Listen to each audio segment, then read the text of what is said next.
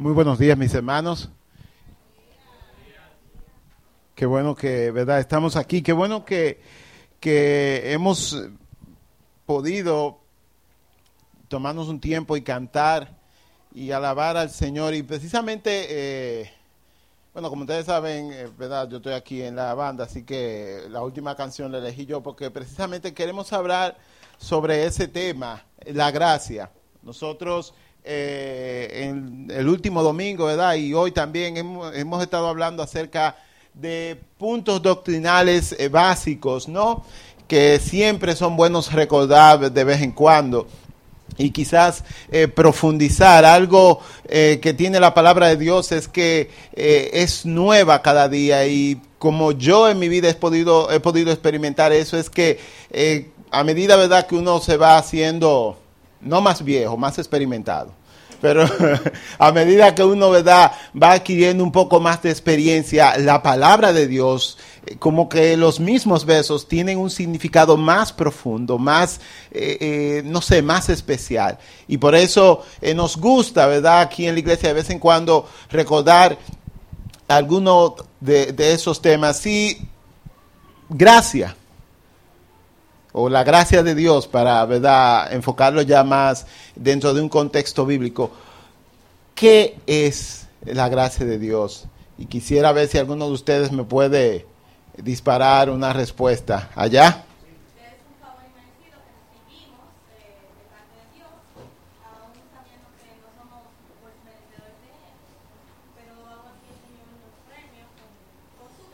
Exacto.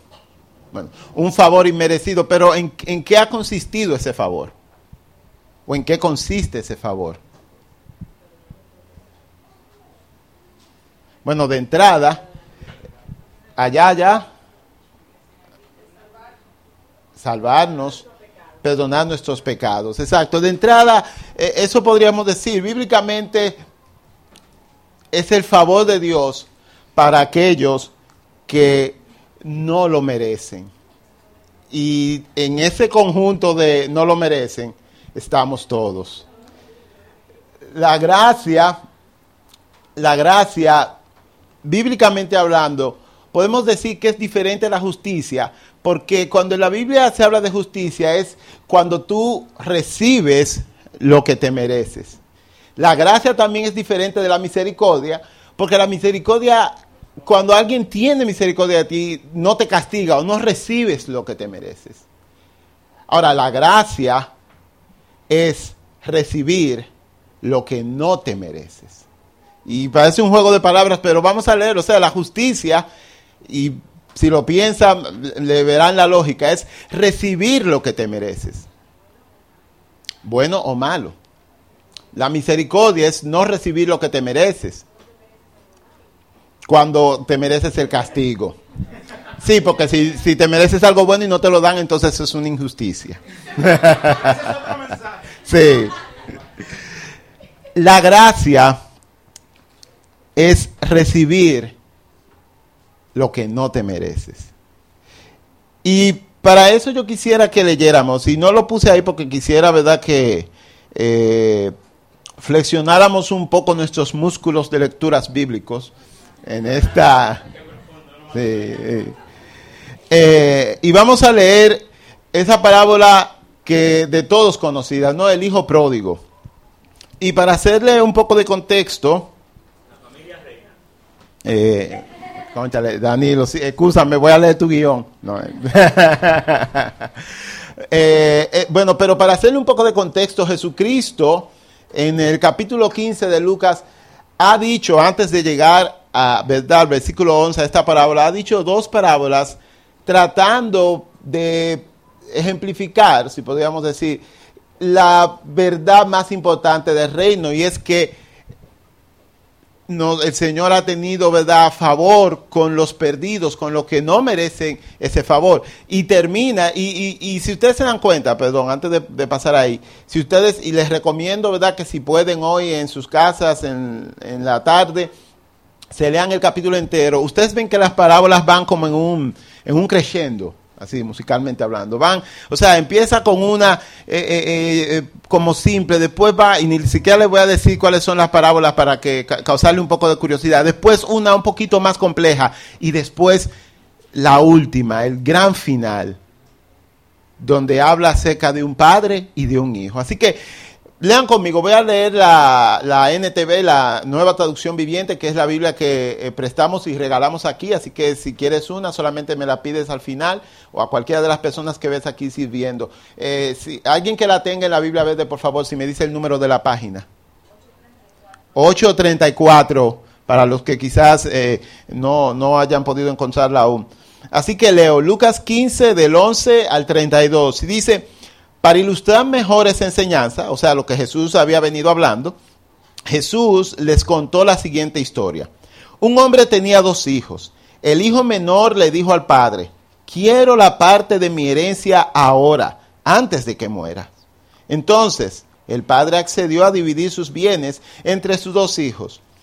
Pocos días después, el hijo menor empacó sus pertenencias y se mudó a una tierra distante, donde derrochó todo su dinero en una vida desenfrenada.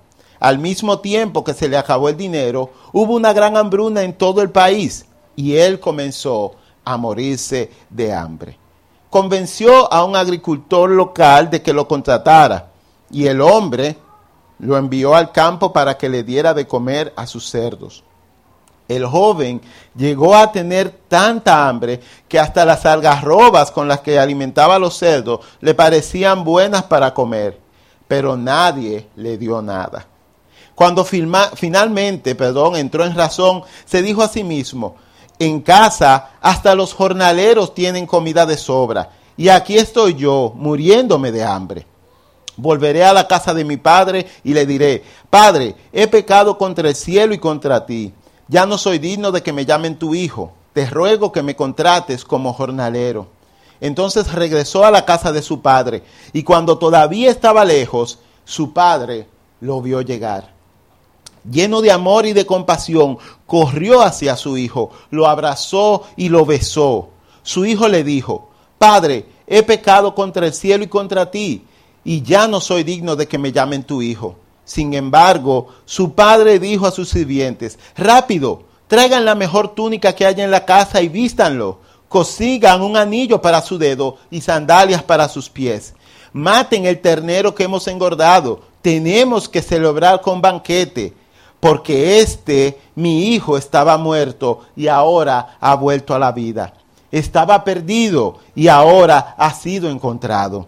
Entonces comenzó la fiesta. Mientras tanto, el hijo mayor estaba trabajando en el campo. Cuando regresó, oyó el sonido y la música y el baile en la casa y preguntó a uno de los sirvientes, ¿qué pasa? Tu hermano ha vuelto, le dijo, y tu padre mató el ternero engordado. Celebramos porque llegó a salvo. El hermano mayor se enojó y no quiso entrar.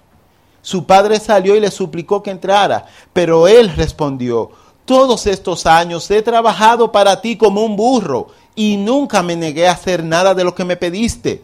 Y en todo ese tiempo no me diste ni un cabrito para festejar con mis amigos. Sin embargo, cuando este hijo tuyo regresa, después de haber derrochado todo tu dinero en prostitutas, matas el ternero engordado para celebrar.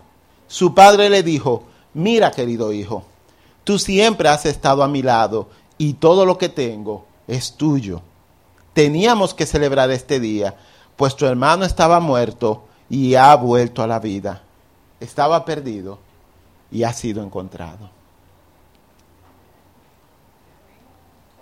¿Cuántos habían leído esta historia antes? Todos, me imagino que sí.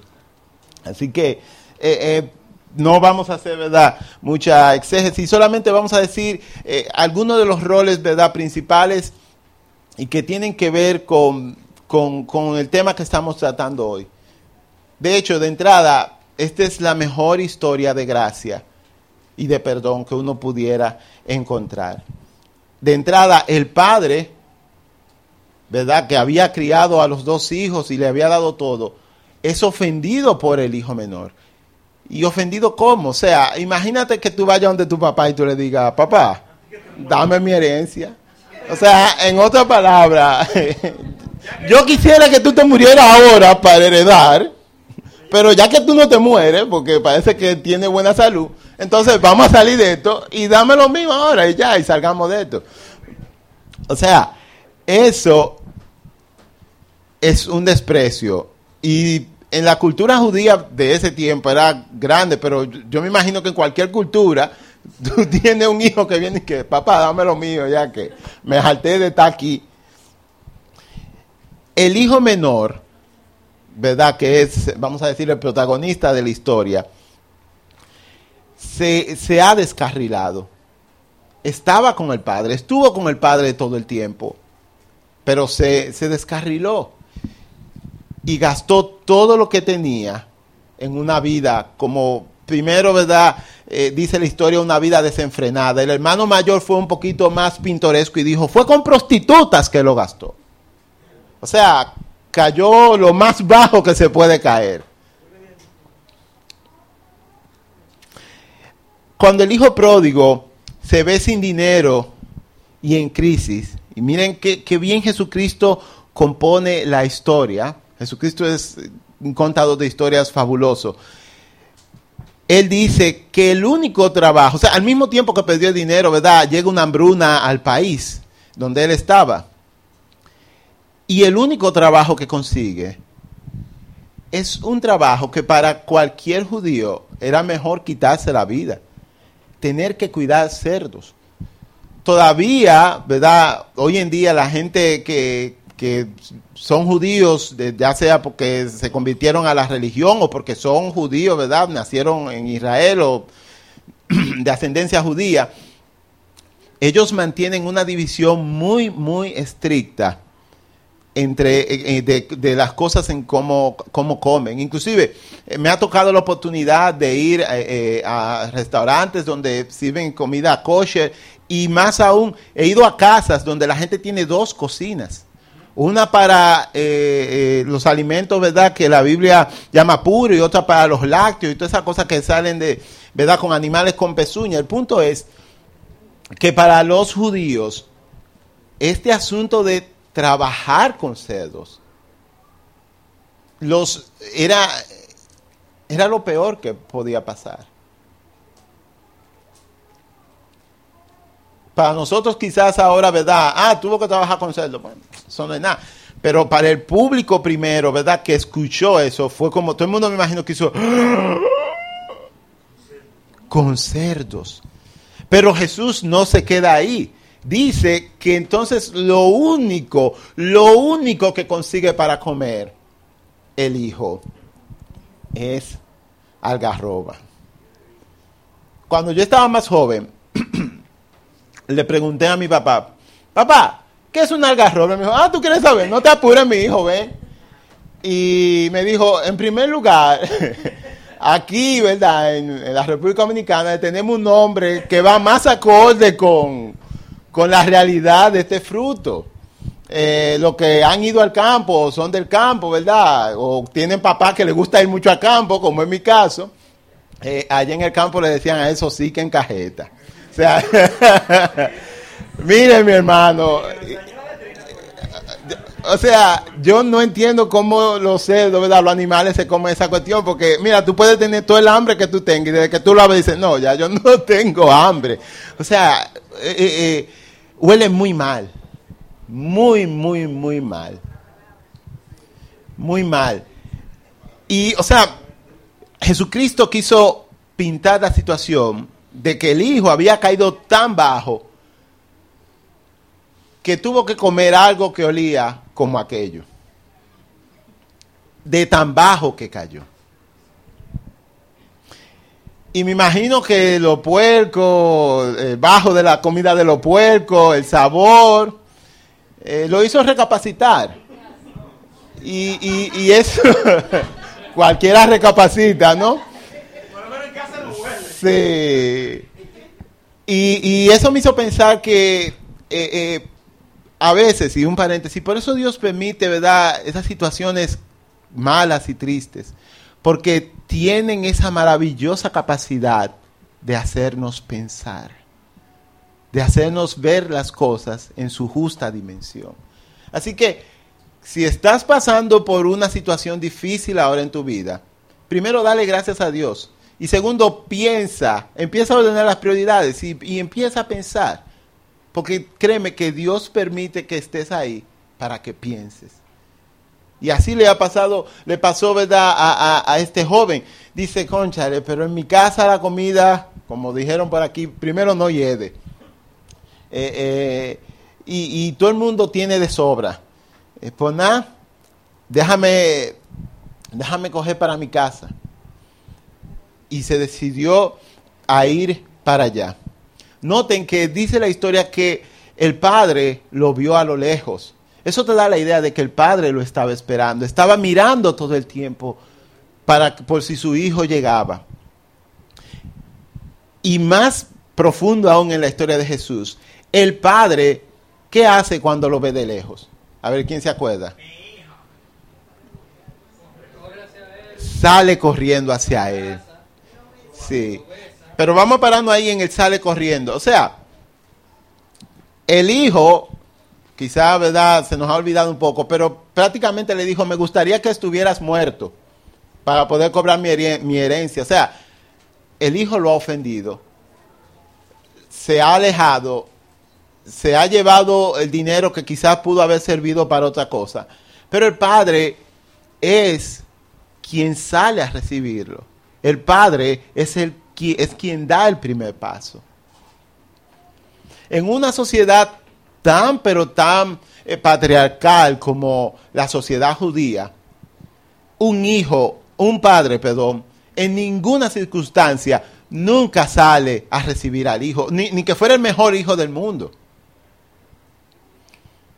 De hecho, eh, eh, ya no se usa mucho, pero me imagino que los lo más mayores aquí, JJ, ¿verdad? Te estoy viendo le, decían a su mamá, y que bendición mamá, y, y, cuando tú no, por ejemplo a mi abuela, yo tenía que decirle bendición abuela, y a veces ella me hacía así, y yo tenía que besar la mano.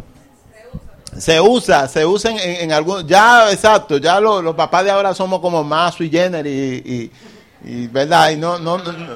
pero tenemos que volver a eso, Cristian, ya tú sabes, David. pero el asunto es te la muerde.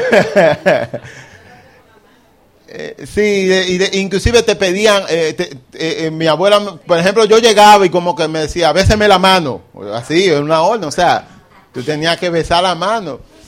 Y, exacto, ya de mí si no lo besaba. Pero, o sea, miren el contraste. En vez del padre mirarle, dice, mira, ahí viene este desgraciado.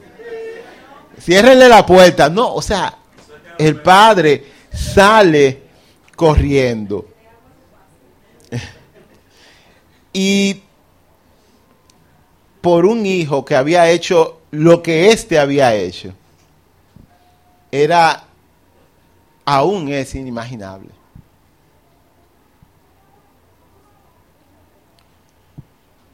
Si el padre hubiese sido justo,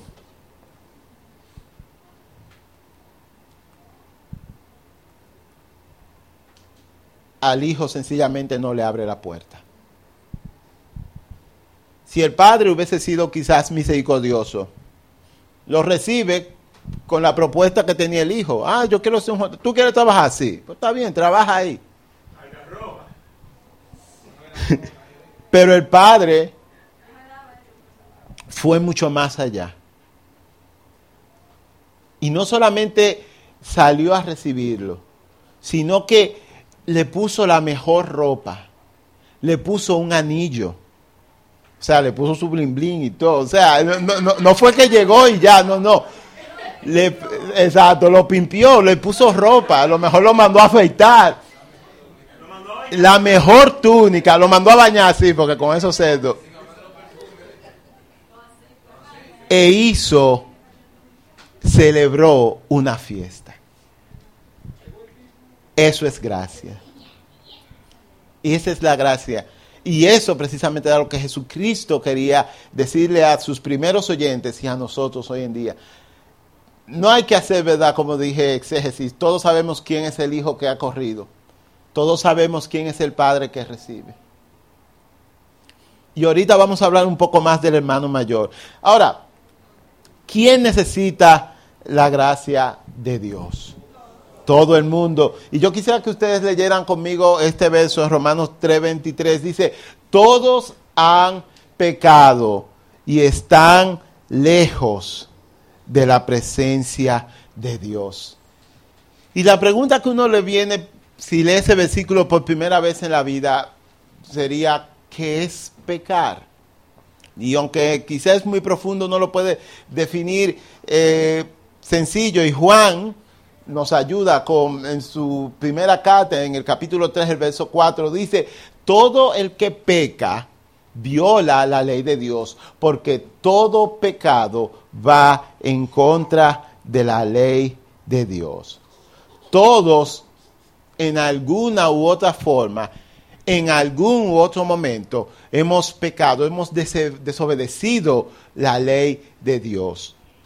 Y peor aún, Romanos 5.12 dice, cuando Adán pecó, el pecado entró en el mundo el pecado de Adán introdujo la muerte, de modo que la muerte se extendió a todos, porque todos pecaron.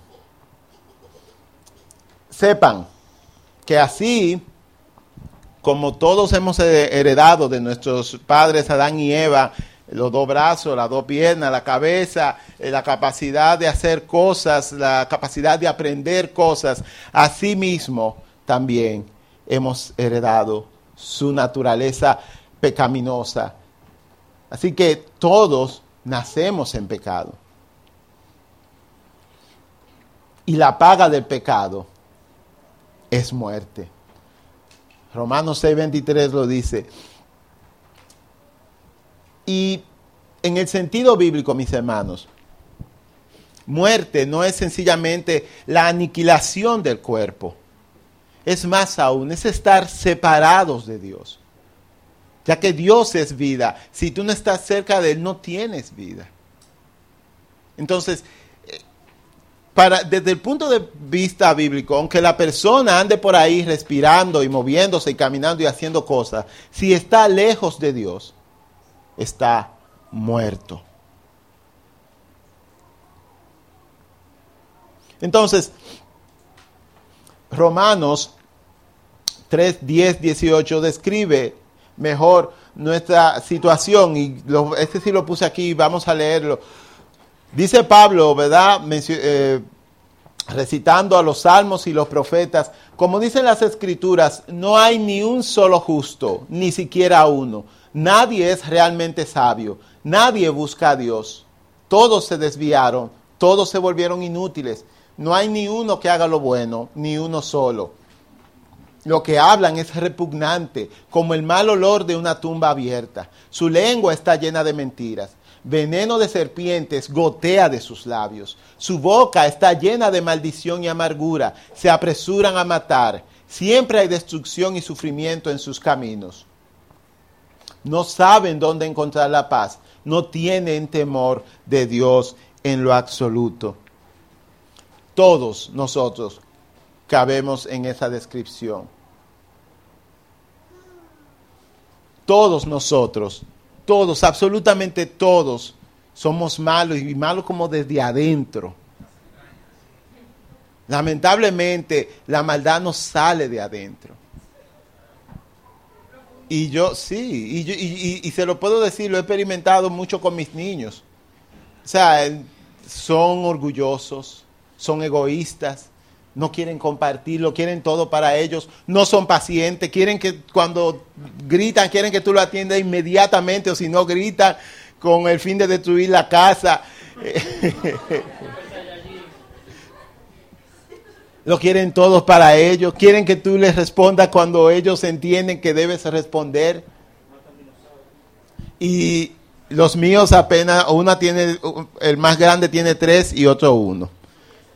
Los que tienen hijos adolescentes pueden dar más testimonio acerca de qué tan malo, qué tan malo puede llegar a ser, ¿verdad?, el ser humano. Ahora, si yo estoy tan mal cómo accedo a la gracia de Dios. Y bueno, vamos a leer eso ahora. Lo primero que voy a decir en este punto, y es algo que nosotros sabemos, pero no sabemos, y es que la gracia de Dios no se gana. ¿Verdad? Porque iría entonces eh, eh, contra la definición que es inmerecida, así que no hay forma de tú eh, ganártela ni de hacerte merecedor de ella. Y yo digo que nosotros sabemos eso, pero no lo sabemos, porque lamentablemente los cristianos, ojalá y no todos, usualmente cuando pecamos o caemos, y díganme si no le ha pasado, uno como que siente a Dios que está más lejos, o uno mismo se como que se aleja de Dios. O sea, cuando caemos, cuando eh, eh, eh, metemos la pata. De hecho, aquí mismo, conozco gente que a veces pasa uno, dos, tres domingos y no viene, no viene al discipulado y uno le pregunta, ven acá viejo, ¿y qué te pasa? Y te dicen, ay, que tengo un problema, yo lo voy a resolver y después yo vuelvo. Yo, pero ¿qué tipo de problema? eh, metí la pata, pero ya yo lo estoy resolviendo y después vuelvo. Peor aún, conozco gente que tú le dices, ¿por qué no te arrepientes? Y ellos te dicen, mira, lo que pasa es que tengo una situación ahora mismo, pero desde que yo resuelva eso, yo me arrepiento, yo vengo a los pies de Cristo. Y esa forma de pensar lo que refleja es que aunque nosotros conceptualmente sabemos que no nos podemos ganar, ¿verdad?, el favor o el perdón de Dios. Entendemos muy aquí en el corazón, y por eso, ¿verdad?, actuamos así, que sí, que hay cosas que nos eh, eh, eh, alejan del amor de Dios y cosas que nos acercan del amor de Dios. Eso, obviamente, tiene parte de su explicación en que nosotros vivimos en una cultura, ¿verdad?, de la meritocracia donde se supone que, que todo el mundo recibe, ¿verdad?, lo que se merece o lo que se ha ganado. Y para muestra un botón, salga cualquier ¿verdad? barriada de Santo Domingo y se va a encontrar con dos o tres colmados que se llaman mi propio esfuerzo. O sea, la gente entiende que no, yo llegué aquí por mi propio esfuerzo, así que, o más sencillo, cuando usted esté manejando en la calle, usted va a ver que un chofer de guagua pública ha puesto, ¿verdad? Eh, eh, el secreto de cómo él llegó donde está y le puso atrás la guagua, no me tenga envidia, trabaja como yo.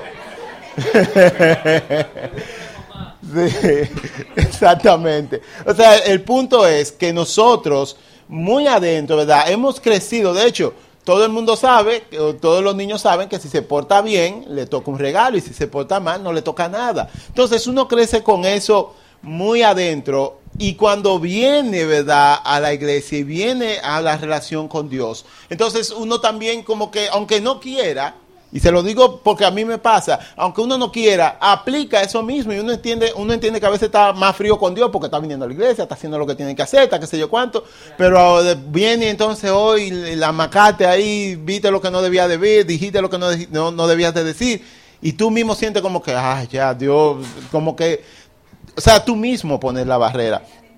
Sí, exactamente. Efesios 2, 8 al 9. Dios los salvó por su gracia cuando creyeron. Ustedes no tienen ningún mérito en eso.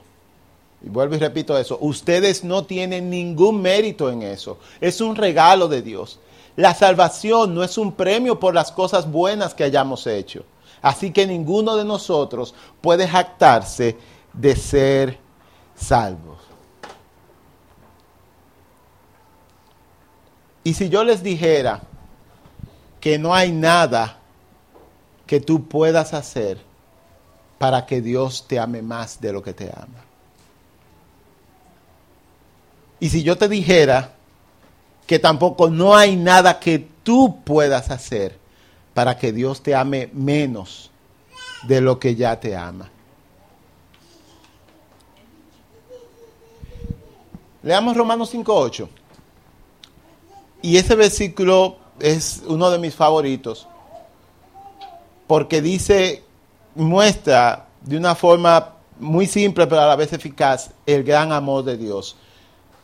Dios mostró el gran amor que nos tiene al enviar a Cristo a morir por nosotros cuando todavía éramos pecadores. ¿Saben lo que Pablo está diciendo ahí? Que Dios salió a ayudarte, aun cuando tú ni siquiera sabías que necesitabas ayuda. Dios te amó e hizo todo lo posible para que tú salieras del atolladero que estaba con los cerdos comiendo algarroba, mucho antes de que tú sabías, supieras que eso era malo, mucho antes de que tú se lo pidieras, porque todavía eras un pecador. Y ojo con esto, es mucho más importante, Dios te ofreció su ayuda, aún sabiendo que tú en algún momento pudieras sencillamente decir que no la quieres. O sea, el amor de Dios, a diferencia de nuestro amor, no se basa en que tú haces algo y yo, ¿verdad? Te retribuyo por eso y así estamos en una cadena de tú me das y yo te doy. Y Dios te amó e hizo algo por ti. Mucho antes de que tú lo pidieras, mucho antes de que tú supieras que necesitabas ayuda. Y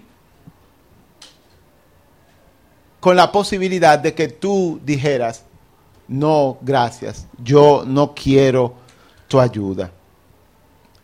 Y eso es porque Dios decidió amarte. Ahora, Dios no impone su amor.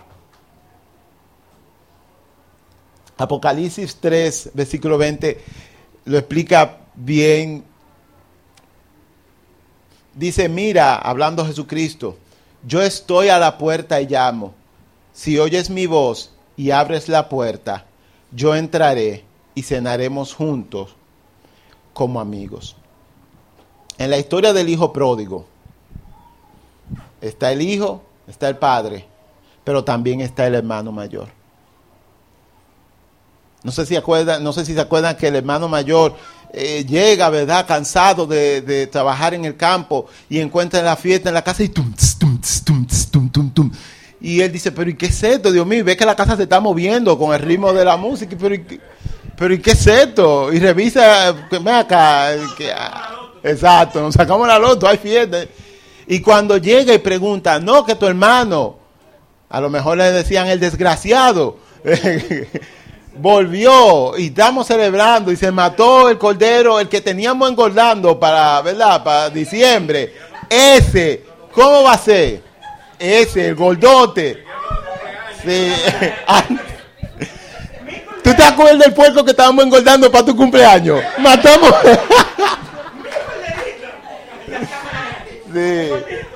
Ese, el rubito, porque eh, tú sabes que hay cerdo blanco. Ese, tu papá lo mató y lo guisó, lo, lo, puso a la puya, ¿verdad? Lo asó para, para tu hermano. Y el hermano mayor dice, no, pero yo no voy a entrar porque esto es una ofensa contra mí y contra todo lo que yo represento. Sí, porque Él representa el que se porta bien, el que nunca ha desobedecido, el que siempre se ha sacrificado el que siempre ha ido por el libro. El hermano mayor representa a las personas que entienden que de una u otra forma pueden ganarse el favor de Dios. Y que ellos viven rectamente y que ellos han vivido bien todo el tiempo. Y que nada más el hecho de, de su rectitud es suficiente razón como para castigar a los otros que no han sido rectos. Usualmente, como bien lo describe Jesús, son personas amargadas. No quieren celebrar, no, pero ese es lo que se merece el infierno y un poco más.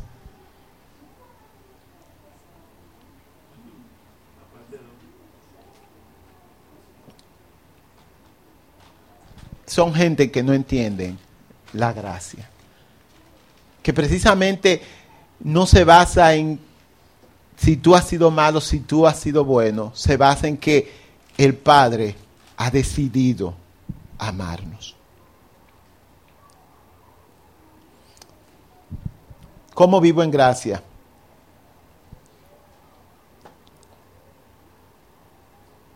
Es difícil porque lamentablemente, y les hablo desde mi corazón, aunque uno diga, sí, ya, el Señor me ama, pero es difícil, ¿verdad?, sacar de la mente y del corazón de uno el hecho de que a veces eh, yo estoy bien y, y me estoy ganando el favor de Dios por todas las cosas que hago por Él. De hecho, cuando a uno le pasan cosas malas, aunque uno no lo admite, lo primero que uno piensa, ¿y por qué a mí? Señor, ¿y qué pasó? O sea, Señor, pero yo te sirvo.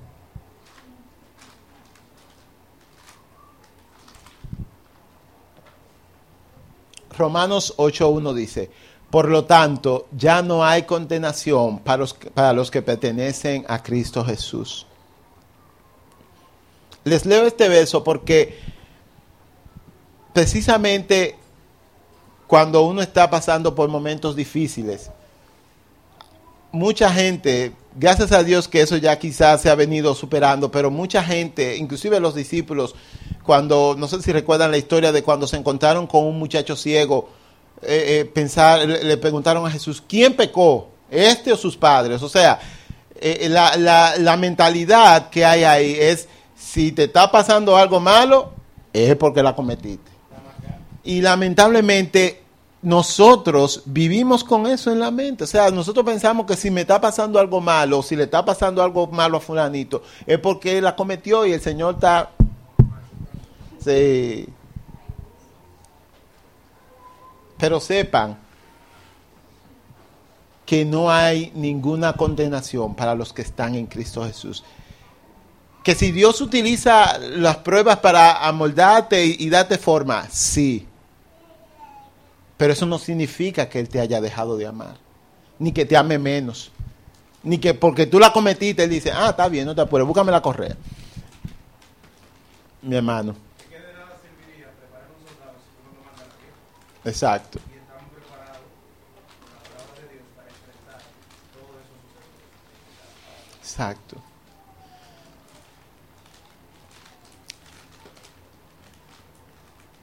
Cuando uno logra librarse, ¿verdad? Aunque sea por un mes o dos, aunque esté en la lucha, pero cuando uno logra librarse de este asunto de que yo me gano o yo trabajo y Dios me bendice porque yo soy bueno y, y- voy a la iglesia los domingos, y cuando uno puede descansar en que el amor que Dios tiene por ti no depende de ti o de lo que tú hagas. Créame, no hay sensación más liberadora.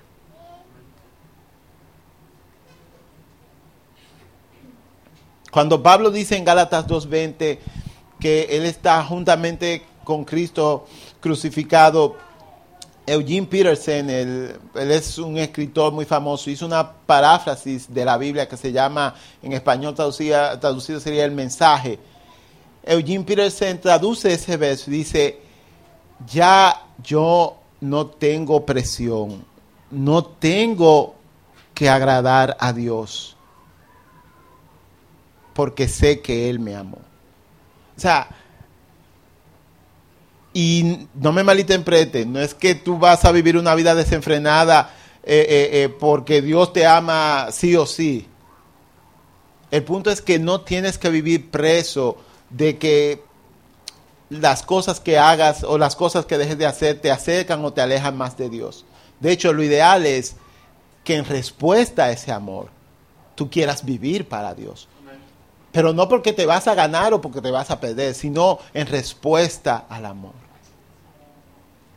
Mis hermanos, en este asunto de la salvación, Dios ha dado el primer paso. Nosotros solo respondemos. Vivamos en la libertad que ofrece saber que Dios decidió amarnos, mucho antes de que nosotros naciéramos. ya Él nos había amado. Y había ofrecido su ayuda mucho antes de que nosotros siquiera supiéramos que la necesitábamos. ¿Por qué no oramos? Señor, muchas gracias por tu favor. Favor que ninguno de nosotros merecía. Mas tú, Señor, decidiste amarnos, decidiste morir por nosotros y rescatarnos de nuestra pecaminosidad, de nuestra muerte y restaurar, Señor, nuestra relación contigo. Padre, tú sabes la lucha de cada cual aquí en esta mañana. Tú sabes, Señor, cómo nosotros eh, a veces dudamos de tu amor. Cómo nosotros pensamos, Señor, que eh, a veces hasta inconscientemente que nosotros podemos ganarnos o podemos perder tu amor. Padre, que tu Espíritu nos ayude, Señor, a vivir en la libertad de saber que tú nos amaste inclusive antes de nosotros nacer. Padre, que tu amor por nosotros no cambia. Que tu amor por nosotros, Señor, lo único que quieres es, es lo único que quieres es vernos mejor. Padre, ahora vamos a cantar, Señor. Vamos a cantar canciones para celebrar ese amor tan grande. Y yo te pido que mientras cantamos, Señor, tu Espíritu siga hablando nuestras vidas. Padre, que sepamos que, que tú has salido a buscarnos. Y que cuando nos encontraste, Señor, no nos, no nos regañaste, no nos señalaste con el dedo acusador, sino que nos limpiaste, nos vestiste, Señor, y tú celebras por nosotros.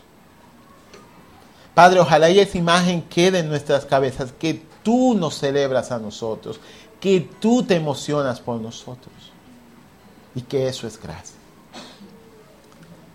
En el nombre de Jesús.